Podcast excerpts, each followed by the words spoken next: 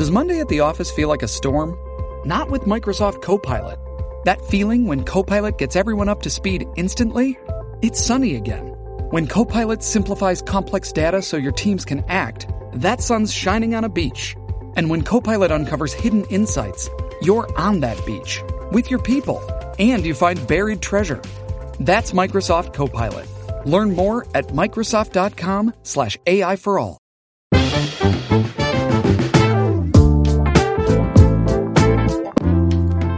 Bienvenidos al episodio número 27 del Vistazo. Con ustedes estamos los mismos de siempre.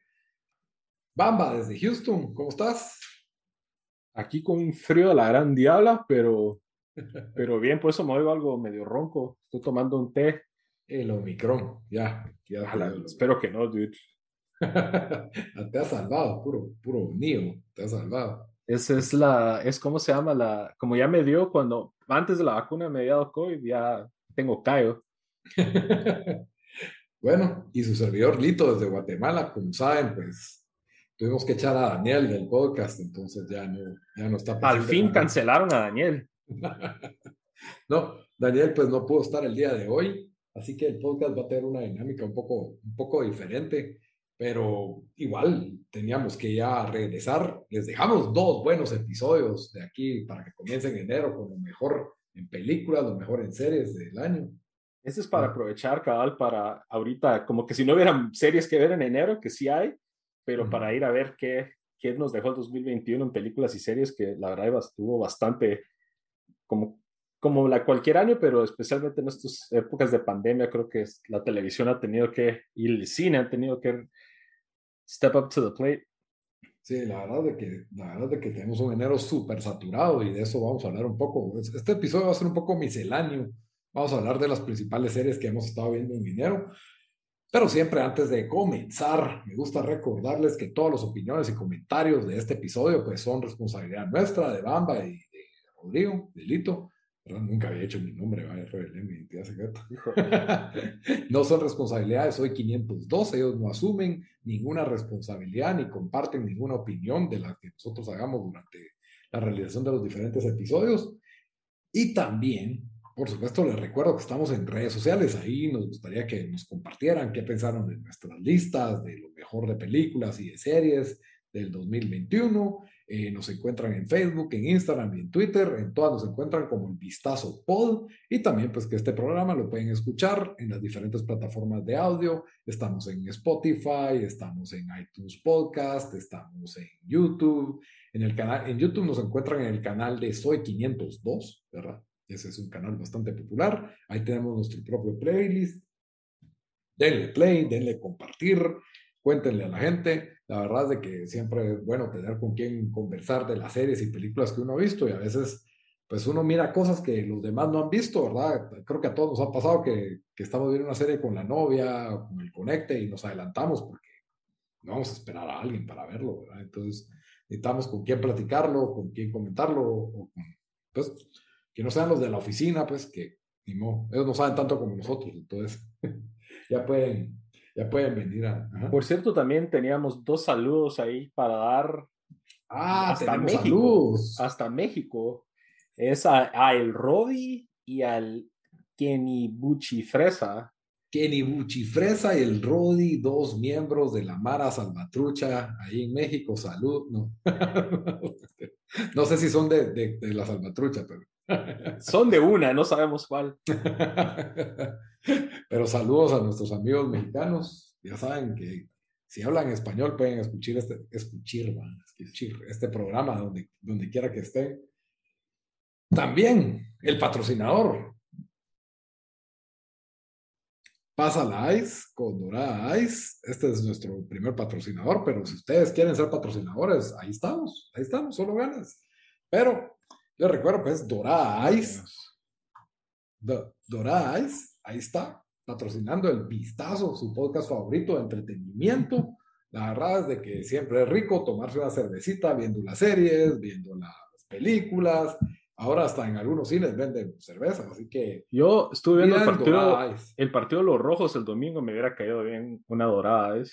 Un tucubetazo de Dorada. Yo la verdad es que mis series de enero las arranco con Dorada Y me ha tocado duro porque he estado viendo una telenovela, cosa que no había hecho antes, ¿verdad? Y Desde que la... Eh, Dorada Ice, no la cuento. El, la hija del ranchero, ¿cuál era la que miraba? La hija del mariachi. La hija del mariachi. No, no, no, no, no, esta está en Netflix. Esta está en Netflix, no es cualquier novela. Es Café con aroma de mujer. ¿Ese es, es, la original, Café con aroma de mujer? Es un remake, chavo. Hasta ah. las telenovelas están remaking. Uh, es que hay que sacarle jugo a todo. Ah, Deberían hacer remake de eh, soñadoras y todas esas juveniles de, de, cuando estábamos nosotros en el colegio. De esas deberían ser remake, las miraría. Yo creo que las miraría bastante gente por el factor nostalgia. Puede ser, yo creo que eso es lo que está funcionando aquí con esta de Café con Aroma de Mujer, que bastante gente lo ha visto. Y se me había mencionado, ¿verdad? Que no se olviden que el código 9097, ¿verdad? Código de Salud, decreto 9097, dice que el consumo de este, este producto es dañino para la salud, así que pues ya salí la advertencia. Pero regresando al tema de las novelas y la necesidad de tener cerveza para acompañarlas, ¿verdad?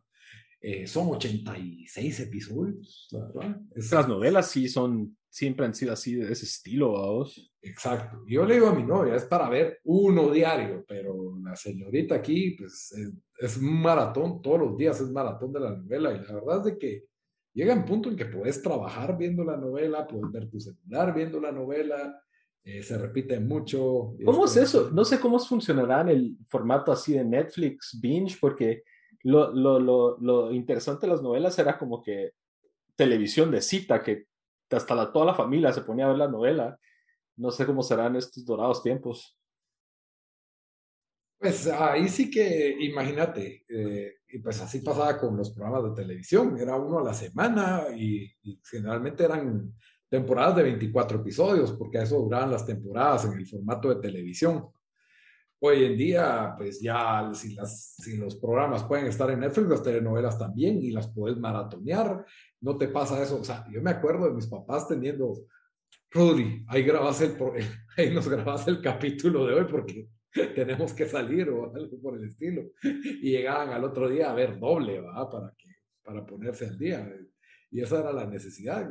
Eh, hoy en día, pues hay Tivo y hay esas cosas que no todo el mundo tiene, pero Netflix está al alcance de todo el mundo. Y yo creo que es una forma de eso, de meter las novelas a una nueva generación. Y digamos que en lugar de pensar una nueva novela, haces un remake, así como Café con aroma de mujer, que es considerada una de las si no estoy mal, el creador de la original es el mismo que creó Betty la Fea. Ah, ¿En serio? Eso no sabía. Y ya son dos top que están en el top 10 de Netflix. Entonces, la Las novelas, ¿cómo pegan, vamos? En, en, el Netflix en Guatemala, sí. Ajá. Está Pasión de Gavilanes, Betty la Fea, Café con aroma de mujer. no me acuerdo qué otra. Pero. Yo les digo, tienen que traer de regreso.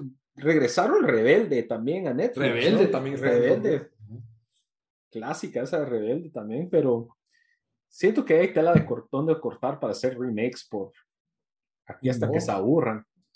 Para la nueva generación. Y lo que sí no entiendo es, o sea, yo entiendo que una telenovela tal vez no va a tener mayores efectos especiales, pero es tener a un actor y lo vas a grabar 89 horas, 90 horas, o sea, qué caro sale ese formato, pero así ha sido el formato desde, desde tiempos de antaño, pues y duran y duran pues barbaridades y a veces tienen hasta segunda temporada.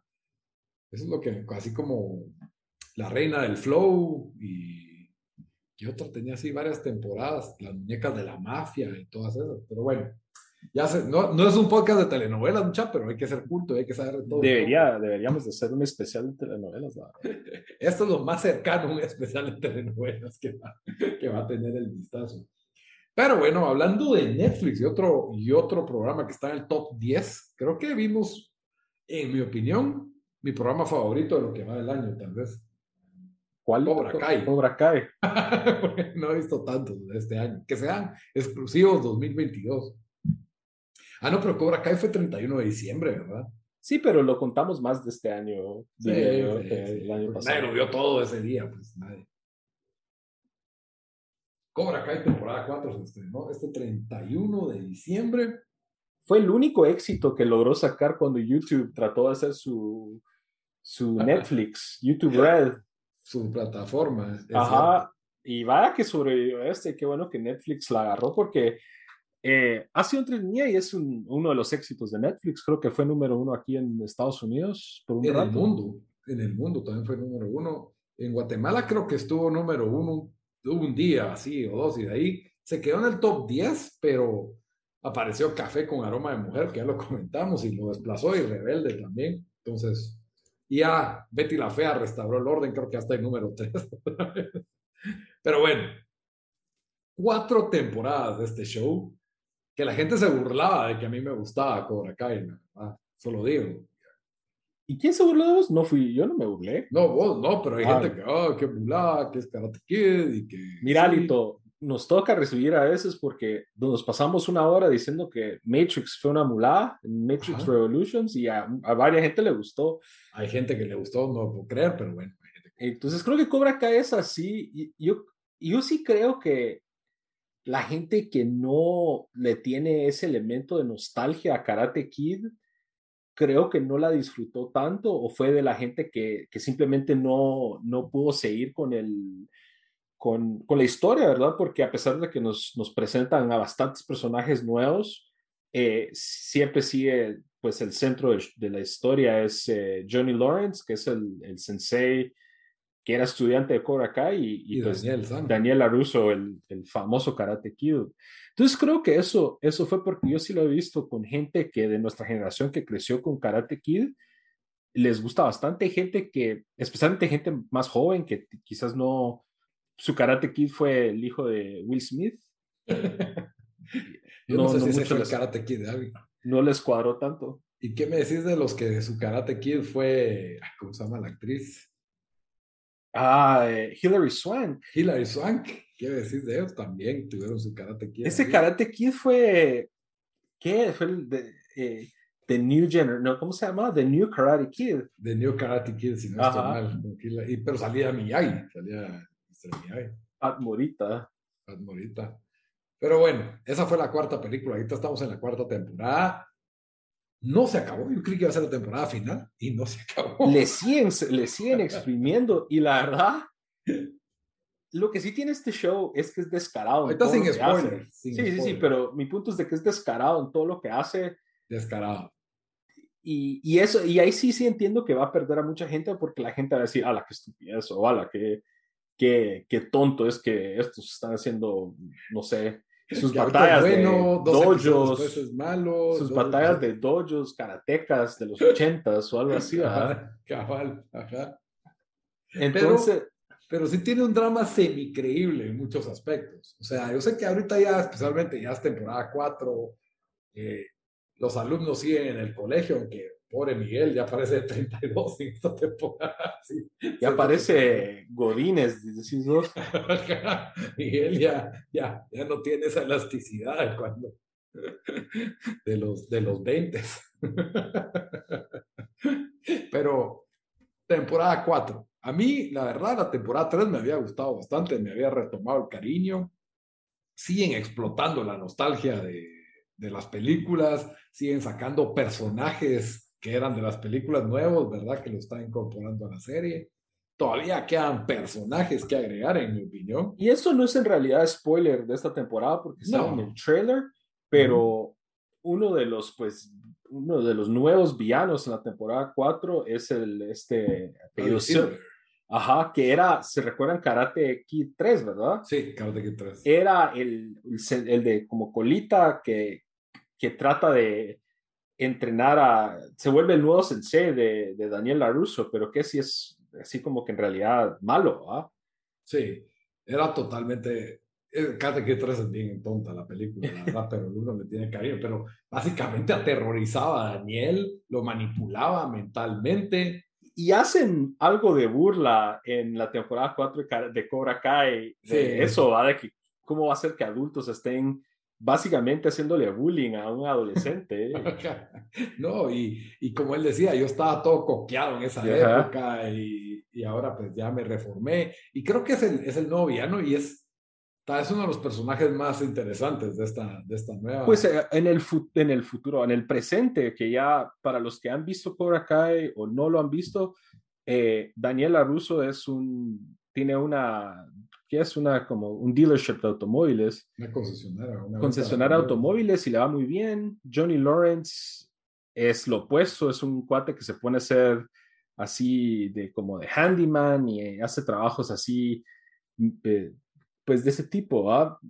obras manuales. mediocre, que su vida es un desorden, su hijo no lo quiere, su esposa no lo quiere, es alcohólico hasta cierto punto. Y ya hasta este punto en temporada 4 se está tratando de reivindicar y nos dan todos esos pincelazos y un elemento de su historia de amor con la mamá de Miguel.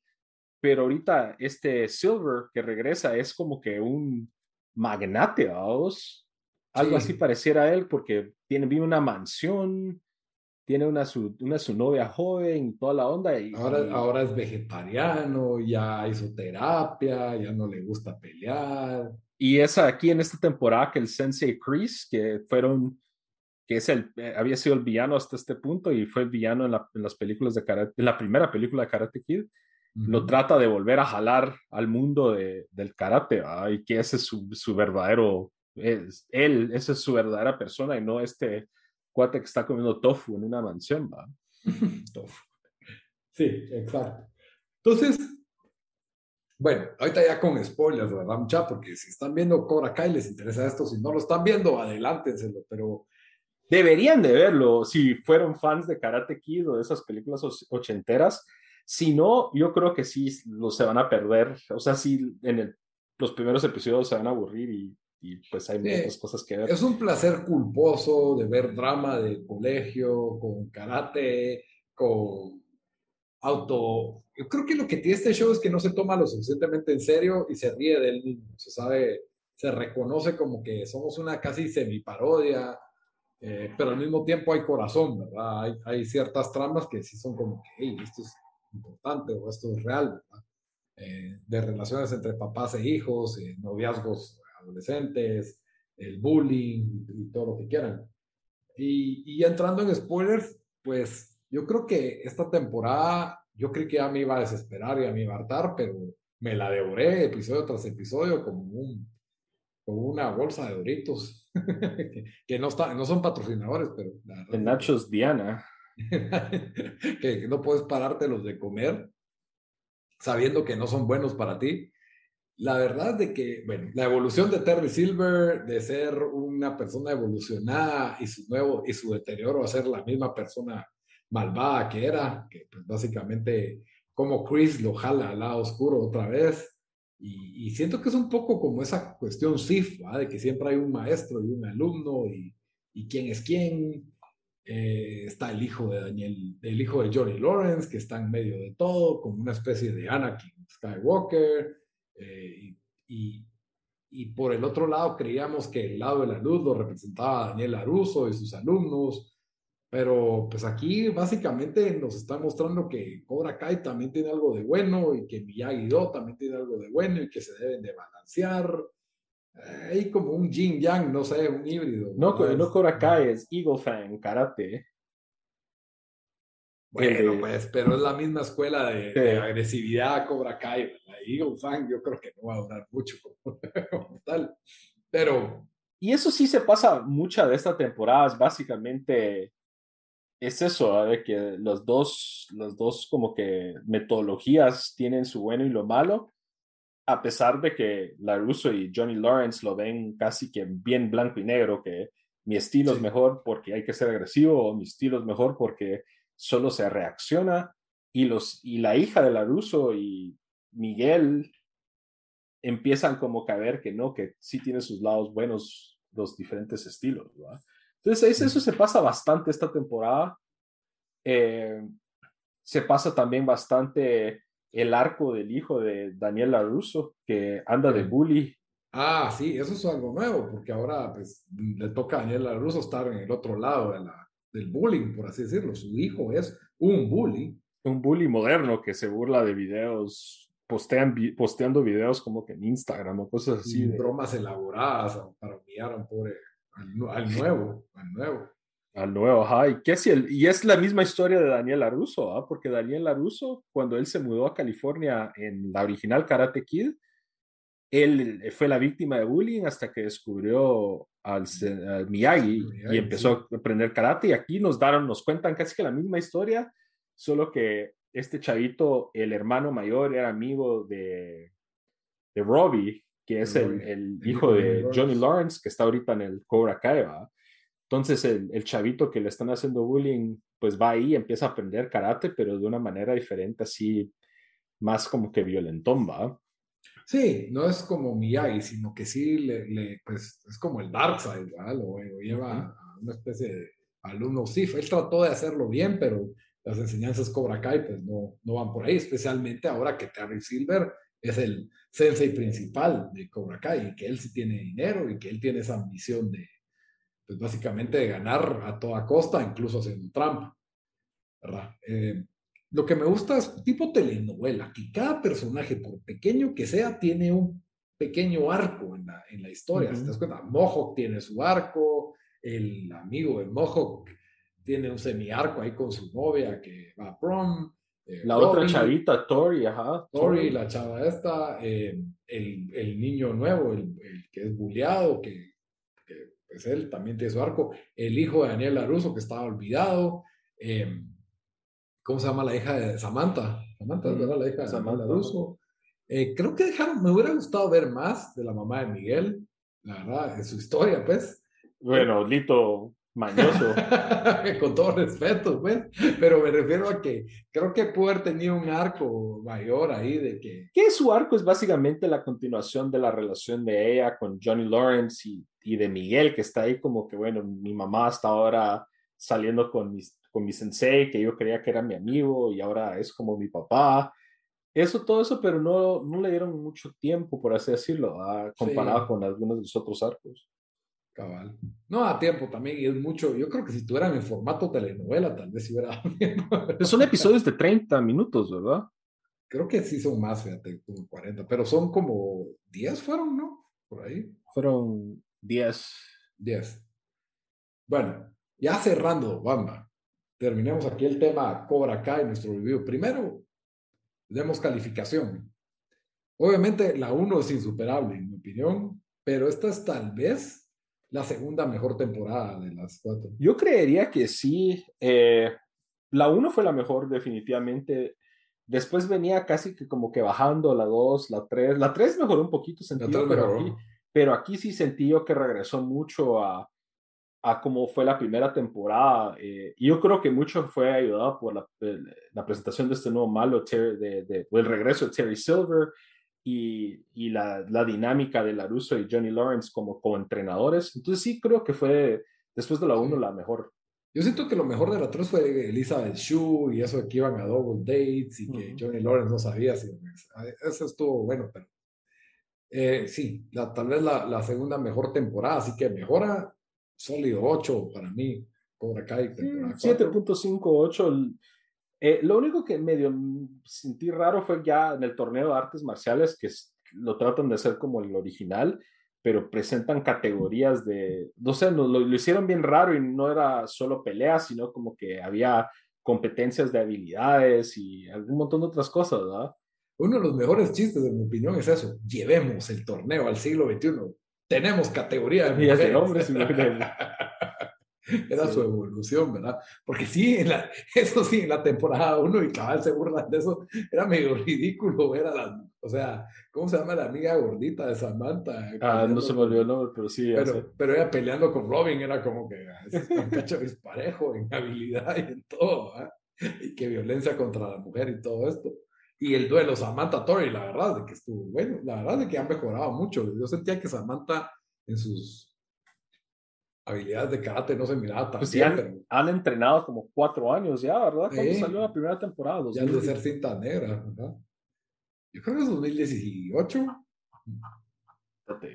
2018, ajá. Sí, porque con tiempo desperdiciado la agarramos. Entonces, pues sí, eso es eh, Cobra Kai temporada 4. ¿Y qué esperamos de la quinta, vamos? Yo creo que Kira tienen que terminar, o sea, no, me sorprendería que la continuarían, pero yo creo que el final lógico es aquí, porque ya salieron todos los malos del pasado, incluso el que era villano de Karate Kid 2, que ya lo habíamos visto en la temporada 3, regresa al final de la temporada 4 porque tiene que ir conocimiento. Laruso a buscarlo a él para encontrar esa conexión, reconectarse con Okinawa y tener esas habilidades.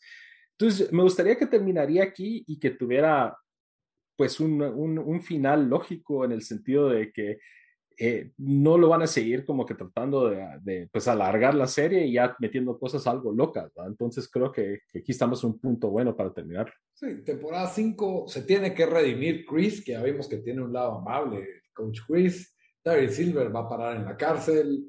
Eh, Johnny Lawrence tiene que ir a México, tipo Man on Fire, ahí a rescatar a Miguel de unos maleantes. Eso, eso puede estar interesante. Es, es, es algo nuevo en Cobra Kai. Espero que no vayan a hacer una mulada como que va a aprender el arte marcial mexicano o algo así. una cosa así. Pero, pero bueno, ahí está la temporada 5. Yo espero que sea la última porque estos shows empiezan a deteriorar como pasa el tiempo. Y bueno, este mes de enero hemos estado saturados en series. Bamba, escoge de qué querés hablar porque tenemos eh, The Book of Boba Disney Plus, tenemos Cheer, tenemos The Righteous Gemstones en HBO, Cheer de Netflix. ¿Cuál te gusta? Yo digo que hablemos un rapidito así de Cheer, que fue también eh, top 10. Aquí en Estados Unidos fue el primer lugar. Eh, aquí sí no entró. Aquí estuvo, creo que un día. Y, y, es que sí creo que fue bastante fenómeno más de Estados Unidos, sentido. Eh, y en parte porque la cultura de. Es un reality. Y de Texas un reality en Texas y reality sobre competencias de... Es docuserie, es docuserie. La uno más siento yo, la dos sí la sentí más. Y ese sí como que, bueno, es un mundo de, de las porristas, ¿va? Que es algo muy apegado a, pues, eh, fútbol americano colegial Estados Unidos y high school y todo eso, y no tanto en otros países.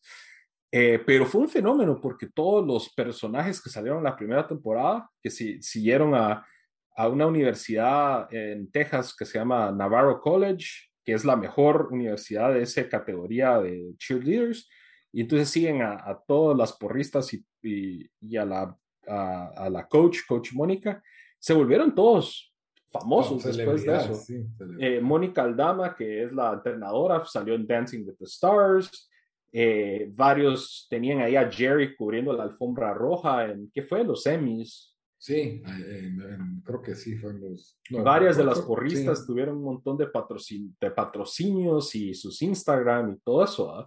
Sí, sí se volvió un, un fenómeno ah, cultural aquí en Estados Unidos y creíamos, y, este es un spoiler menor, pero ni tanto porque fue noticia, eh, uno de los, pues una de las estrellas de la primera temporada, que es un, un, un, cheerleader hombre eh, que se llama Jerry, que tuvo un escándalo porque él anduvo ahí solicitando eh, abuso de menores. Abuso de menores, que salió en las noticias y todo, y yo no creía que Netflix iba a hacer otra temporada porque él fue uno de los personajes más queridos de la primera temporada. Porque la historia de él fue bien conmovedora, que eh, él no estuvo con pues su mamá, creo que se murió la mamá, creo que era un pobre. Ajá, era pobre y este es un deporte que cuesta bastante dinero llevarlos a estos gimnasios y estas competencias. Entonces fue una historia conmovedora y después se dio todo esto que estos crímenes que cometió. Yo no creía que Netflix iba a tocar el tema en realidad y lo, lo abarcaron y salió él y, y como que se le entraron de frente, sentido. Entonces, eso creo que sí estuvo, pues al menos si nos van a contar esta temporada, no van a poder ocultar ese punto, vos. Entonces, creo que estuvo bien eso. Yo creo que Netflix lo hizo perfecto, porque de entrada te dicen, hey, este es Jerry, pasó esto con Jerry, y esto es antes de que pasara esto, lo ves a él todavía como un elemento céntrico, ¿verdad? En, en lo que se podría decir trama, y ya después ves lo que le pasó realmente, pues eh, cobertura del caso, de las víctimas, lo que dijeron, lo que... Lo que... Le dieron voces a las víctimas también, ah. pudieron contar su, pues lo que sucedió y, y, creo que como cabal vos decís, en lugar de pues de evitarlo o de tratar de pues no asumir que no pasó nada o asumir que no pasó nada creo que fue muy bien hecho eso que lo hayan y cómo afectó al resto de las personas Aunque y eso la verdad fue bastante interesante porque eh, esta, la entrenadora y otra de las porristas estaban como que con ese conflicto interno, ¿va? De que, bueno, este chavo fue amigo y casi que familia y cometió todo eso y es esa lucha interna de que por una parte no lo pueden creer porque convivieron mucho tiempo con él y, y nadie se lo imaginaba. Y nadie se lo imaginaba, pero tienen que como que dar de frente con los hechos, ¿verdad? Que sí sucedió y sí hubo evidencia y sí, hasta la fecha está en la cárcel. Entonces, eh, la verdad es bastante buen drama, creo yo. O sea, si, si, a, si a ustedes les gustan las docuseries con un elemento dramático y otro elemento de un como reality show de competencias, sí. esto, esto llena eso totalmente. Tiene un eh, nuevo personaje, que es esta chava que es, yo sentí que, wow, qué líder esa mujer, pues parece niña, ¿va? porque se ven re jóvenes. ¿Cómo se llama la, la nueva de Navarro, que también su, que su papá había estado en la cárcel? Ah, Mary Brown. Mary sí, Brown. Ella. Que era una nueva porrista, que ella Excelente. ¿no? había viajado de otro estado para estar ahí en esa universidad y todo.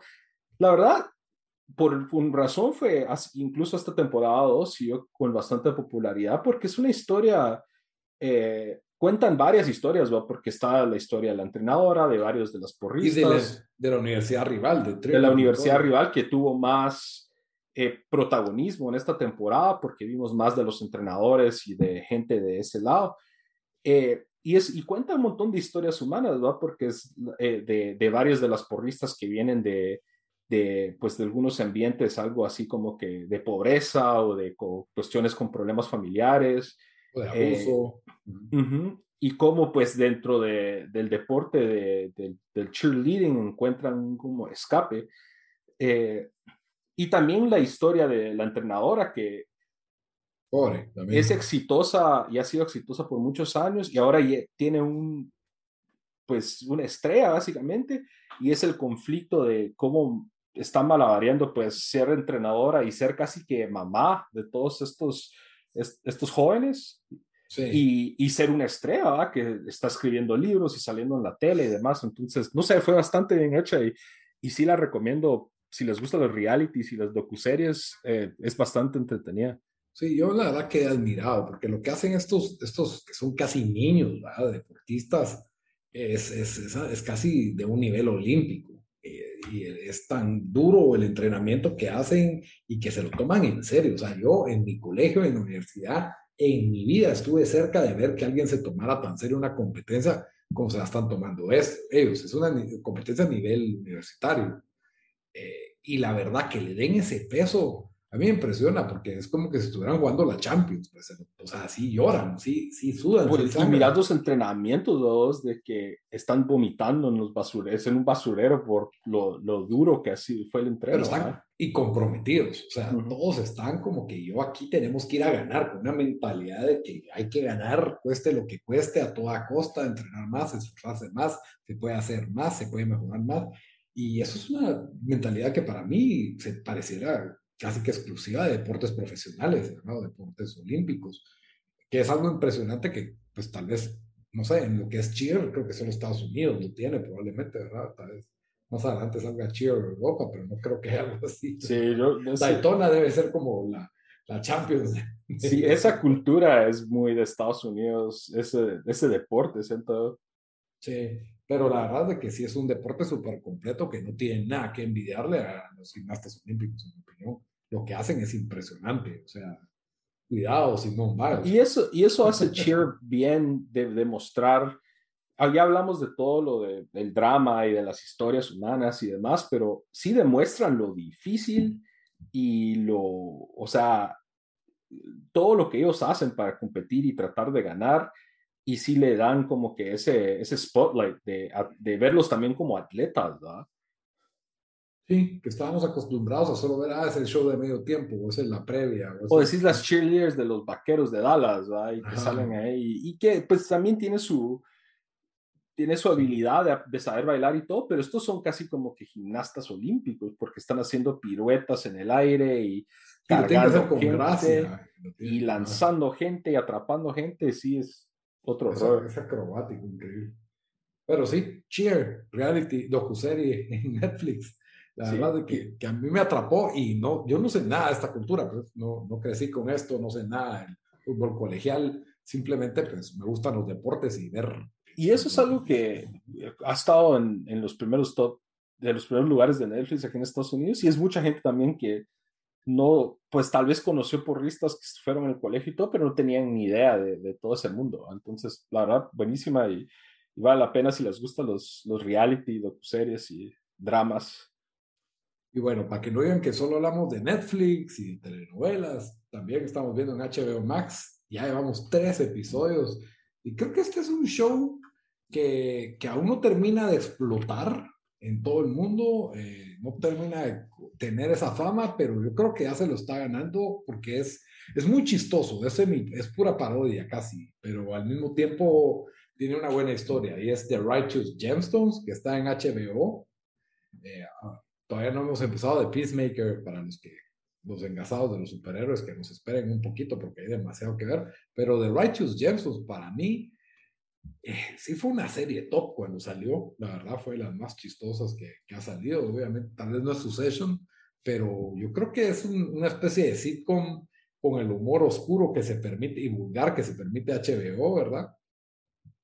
Y y creo que no solo la, la sátira al mundo de los evangélicos, de, de la mega iglesia. De la mega iglesia evangélica específicamente, ¿verdad?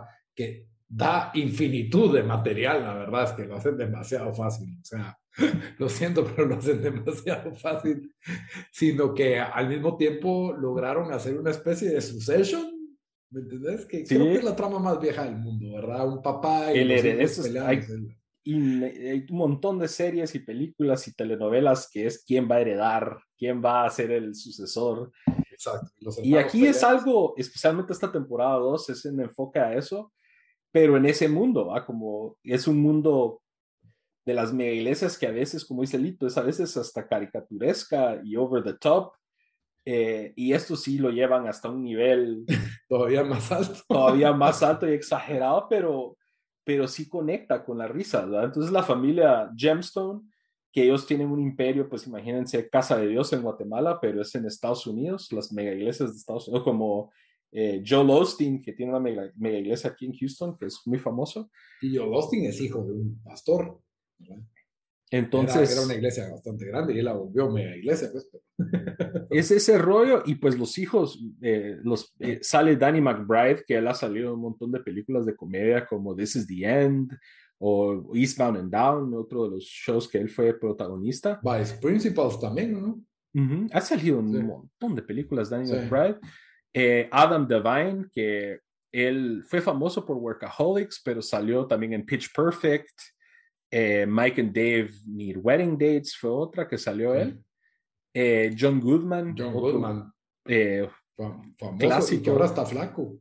sí, está flacón. Fue, ese salía en ¿qué? Roseanne. él estuvo en Cheers, ¿no? Él estuvo en Cheers, fue Pedro Picapiedra, Pedro Picapiedra. King Kong. ¿Y cómo se llama la película que a vos te gusta? The Dude, ¿cómo se llama ahí también? Big Lebowski. Big Lebowski. entonces, sí, ese, él sí es un actor de carrera ya ya formado y, la verdad de que es muy bueno. Y es un mate de risa porque los hijos, o sea, él es el tradicional televangelista de mega iglesia, así con los lentones, sureño de Estados Unidos, y los hijos son los que son más exagerados y, locos.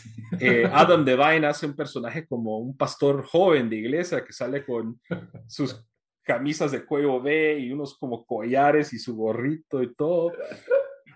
Y ah, no sé, yo sí mate de risa. Y como, como, vos decís, la primera temporada había generado un poco de buzz, pero no lo que se esperaría.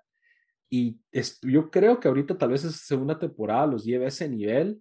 Espero yo, porque es una serie bastante chistosa y que si alguna vez ha sido casi que cualquier iglesia, incluso no tiene que ser evangélica, eh, puedes relacionarte con algunas de las exageraciones y de algunos de los chistes que ellos están pues presentando. Lo que pasa es que sí, a veces con, con Danny McBride, así se llama el actor, ¿verdad? El humor se vuelve bastante patán y creo que eso puede como que generar rechazo de, de como un Succession, que a pesar de que tiene patanadas y tiene, es como que un poco más sutil, ¿verdad? Este él es un poco más en la cara con, con su humor y, y, creo que tal vez puede herir un poco de susceptibilidad conforme a eso, pero es HBO, en HBO no hay miedo a nada.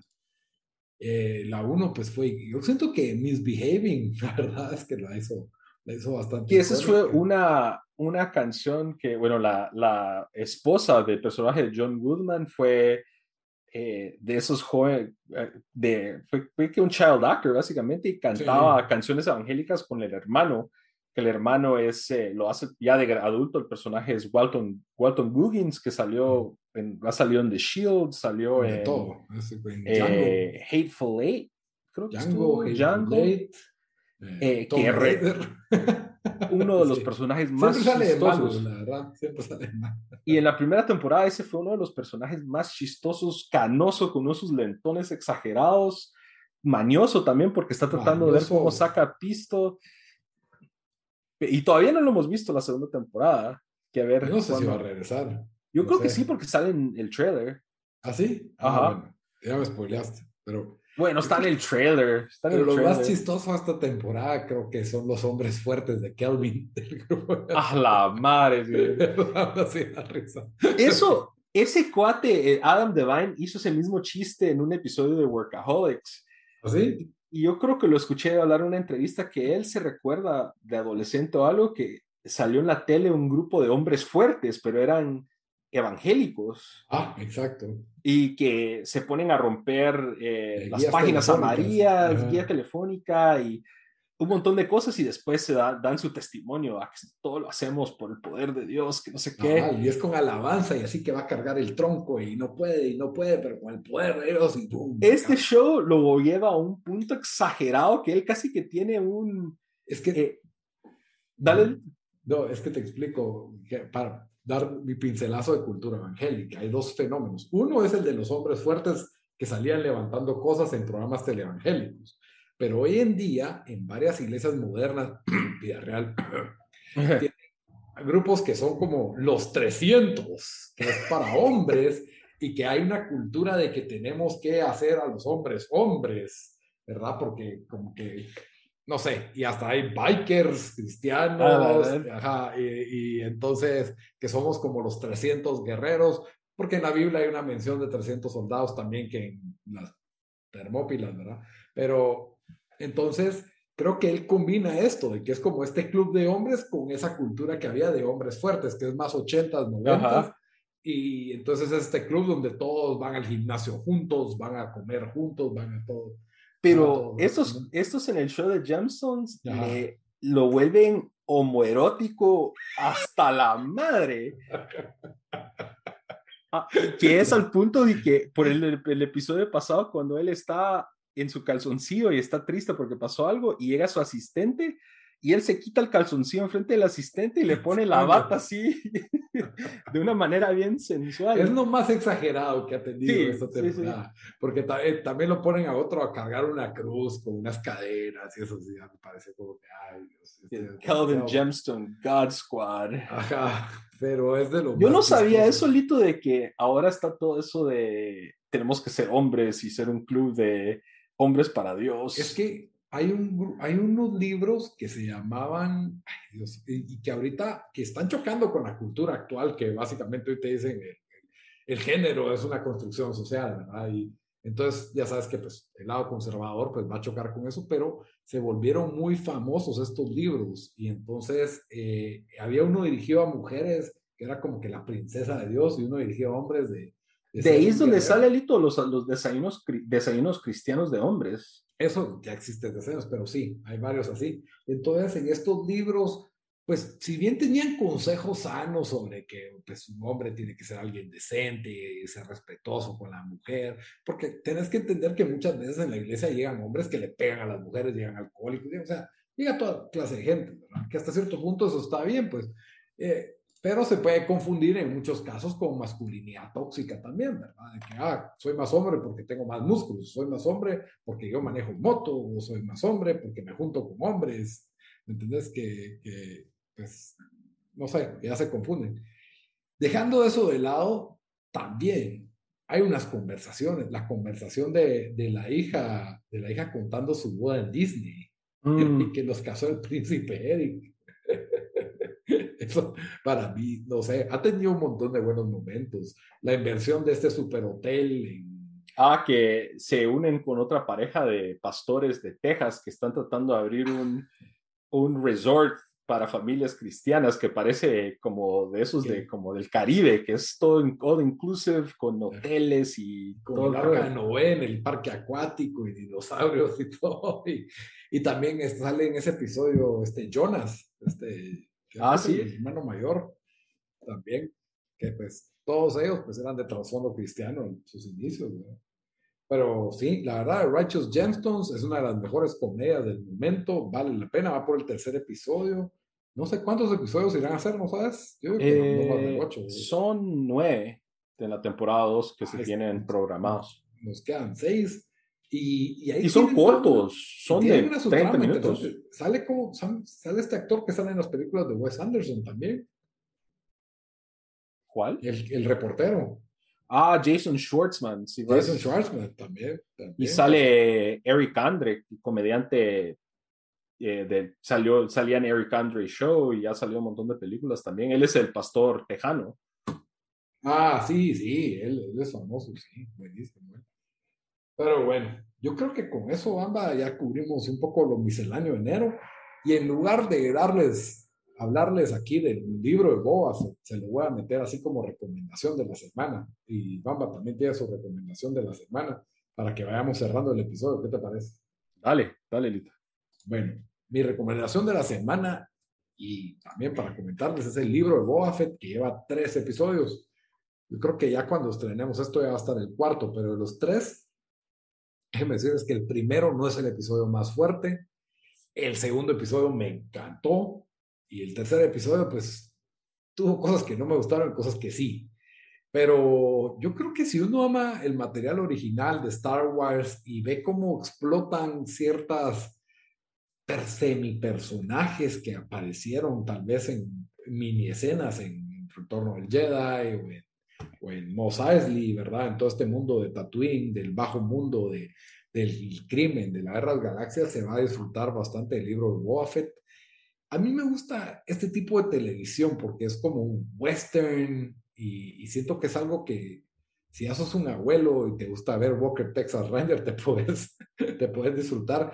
Está hecho no para ser maratoneado, así que yo les recomiendo que sale el episodio, miren el episodio y ya, olvídense de él en toda la semana, porque si tratan de verlo en maratón, no tiene esa calidad, no te vas a morir de ganas de ver otro episodio, pero vas a ver un episodio y vas a quedar como hey, está Virgo, es Star Wars. Y es Star Wars eh, con este nuevo personaje que no, Boba Fett no está resultando ser el personaje más carismático del mundo, pero al mismo tiempo, pues creo que sí tiene una historia que vale la pena ser contada.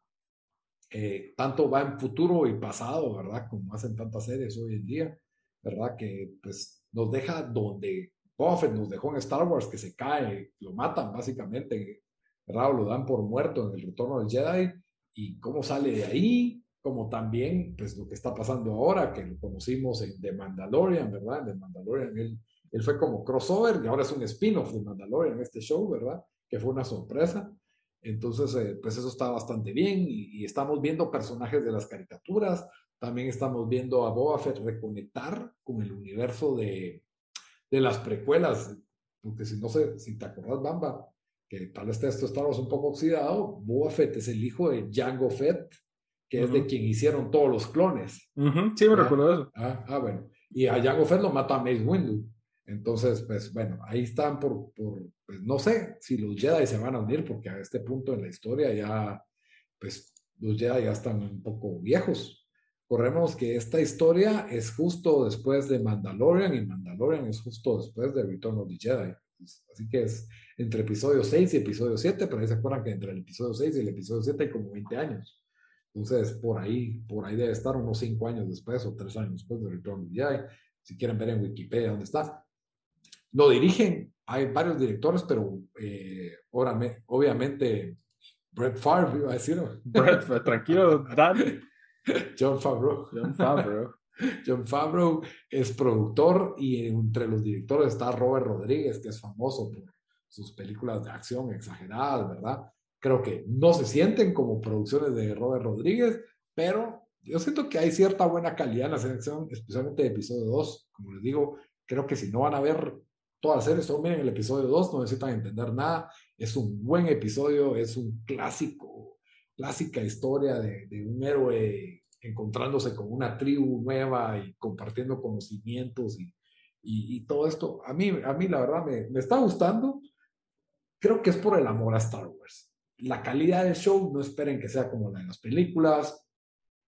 Es un poquito mejor que las del CW, en mi opinión. O, ¿Cómo se llama el show que te gustó a vos? Que ya lo, ya lo cancelaron también. El, ¿De CW? Del Cowboy Vivo. Cowboy Cow Vivo. Ah, bueno, sí, esa calidad, o sea, que lo ves Sí, vi una escena ahí que tenía una de sus motos. Ajá, de una esa es la más chafa de todas. Que parecía, todo el mundo se estaba burlando porque se miraba puro Doctor Who, esa onda, algo así, Cabal. bien fuera del lugar del, del, Bueno, mucha gente quejándose de que se miraba fuera del lugar del Sí, de y Star Wars. agregaron como cinco, cinco personajes que son como cibertrónicos, biónicos, y la verdad es de que sí estaban algo garras.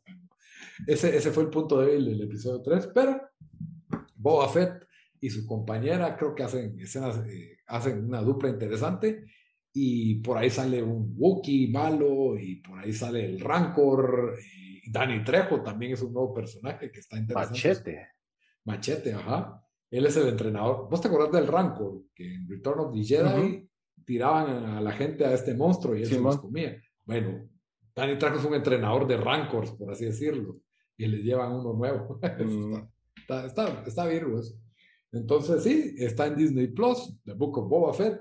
Para los fans de Star Wars, creo que sí está, sí está dando un buen sabor. Vamos a ver qué pasa más adelante. Mandalorian era un episodio bueno, uno mediocre y uno bueno, y así, al final fue un, des- eh, fue un resultado bastante bueno, satisfactorio, en mi opinión. 7 de 10. Denle, denle viaje ahí, denle chance al Book of Boba Fett. Bamba, ¿qué nos vas a recomendar esta semana? Bueno, yo voy a recomendar una serie que ha causado bastante furor en redes sociales en las últimas semanas. Eh, se llama Yellow Jackets. Ujú. Eh, es una serie de Showtime aquí en Estados Unidos. Eh, la verdad, En Latinoamérica está en Paramount Plus, que no es la más plataforma más popular, está creciendo y se estrenó en diciembre. si eh, se ha venido platicando mucho, especialmente creo que después de Navidad agarró como que bastante furia de gente pues poniéndose al día con este show. Eh, se trata de que eh, un grupo de, de, pues básicamente un equipo de futbolistas de, secundaria o high school eh, que fue campeón del estado de New Jersey, viaja a un torneo nacional en avión, el avión se choca y los, eso está todo en el trailer, no es spoiler. Eh, el avión se choca y pues están como que varados en un lugar así, en un bosque. Y básicamente la historia nos va contando de qué pasó en ese momento, y esto es en la época como de 1996, y, des, y también nos muestran en el presente de qué es lo que está sucediendo actualmente con algunos de los personajes que estuvieron en, ese, pues en esa tragedia. ¿verdad? Esa es la premisa, la forma de contar es muy parecido a, a como nos contaron True Detective Season 1, que van pues en el presente, en donde están contando los hechos o tratando de recapitular los hechos de algo que sucedió, algún misterio de, eh, del pasado, y hacen flashbacks de qué fue lo que estuvo pasando en cada momento. ¿verdad? Eh, tiene un elemento de horror que es bastante... Eh, Horror, o sea, sobrenatural, ¿o no? no sé si es, lo escribiría como sobrenatural, pero sí horror en el sentido de que hay algunas escenas bastante violentas de cuando están recapitulando especialmente lo que sucedió pues en el en las montañas, ¿va? Ya. Y tiene un su elemento que todavía no se ha y lo, también se ve en los trailers de que miras a gente tipo True Detective Season 1 que como gente del bosque con como cachos de venado y con trajes de piel y cosas así, ¿verdad? Y que estás tratando de saber qué, está, qué, qué tuvieron ellos que ver en, en lo que sucedió de hace pues 20 años cuando todos estuvieron parados. Y pues cuando estás en el presente solo están contando la historia de, creo que son de cuatro de los personajes. Entonces estás viendo qué pasó con todos los otros personajes del pasado, están vivos o no están vivos. Y la verdad sí, ha sido bastante bien recibido. Eh, para incluso uno de los podcasts que escucho de horror lo tuvo como uno de los de las series mejores series de 2021. Eh, sale Christina Ricci. Aunque terminó aquí en el 2022, ¿verdad? Sale Christina Ricci, Juliette Lewis, eh, diría yo las más famosas. Eh, sí se aprovechan bien todo lo de los noventos, o sea, el soundtrack noventero Revirgo, eh, los estilos Revirgos y, y, ya terminó ahorita, de hecho, el domingo pasado fue el final de la temporada y sí nos deja la mesa servida para, para la segunda. Entonces, los recomiendo bastante, son episodios como de una hora. Eh, si quieren algo, un, un drama, horror psicológico, la verdad está bastante bien. Ah, la verdad, sí me hagas de verlo. Se me hace un castro como, como el señor de las moscas, Lord of the Flies. Sí, es un cacho Lord of the Flies en que ellos están pues sobreviviendo y, y se ponen pues ya las, las normas de la sociedad se van a un lado, ¿va? Cuando estás en una situación así. Eh, y, y sí cuentan y sí lo vas viendo cómo se van descendiendo a ese, a ese nivel de caos, ¿va? Ay, ya, ya, me dejaste picado. Yo sí la quiero ver. Está en Paramount Plus, que no es la plataforma más popular en Guatemala, pero ahí vamos a ver qué se hace. vamos a ver qué se hace.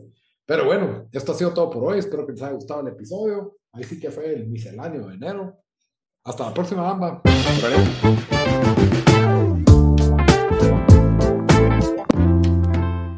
Lucky Land Casino asking people what's the weirdest place you've gotten lucky? Lucky? In line at the deli, I guess? Aha, in my dentist's office.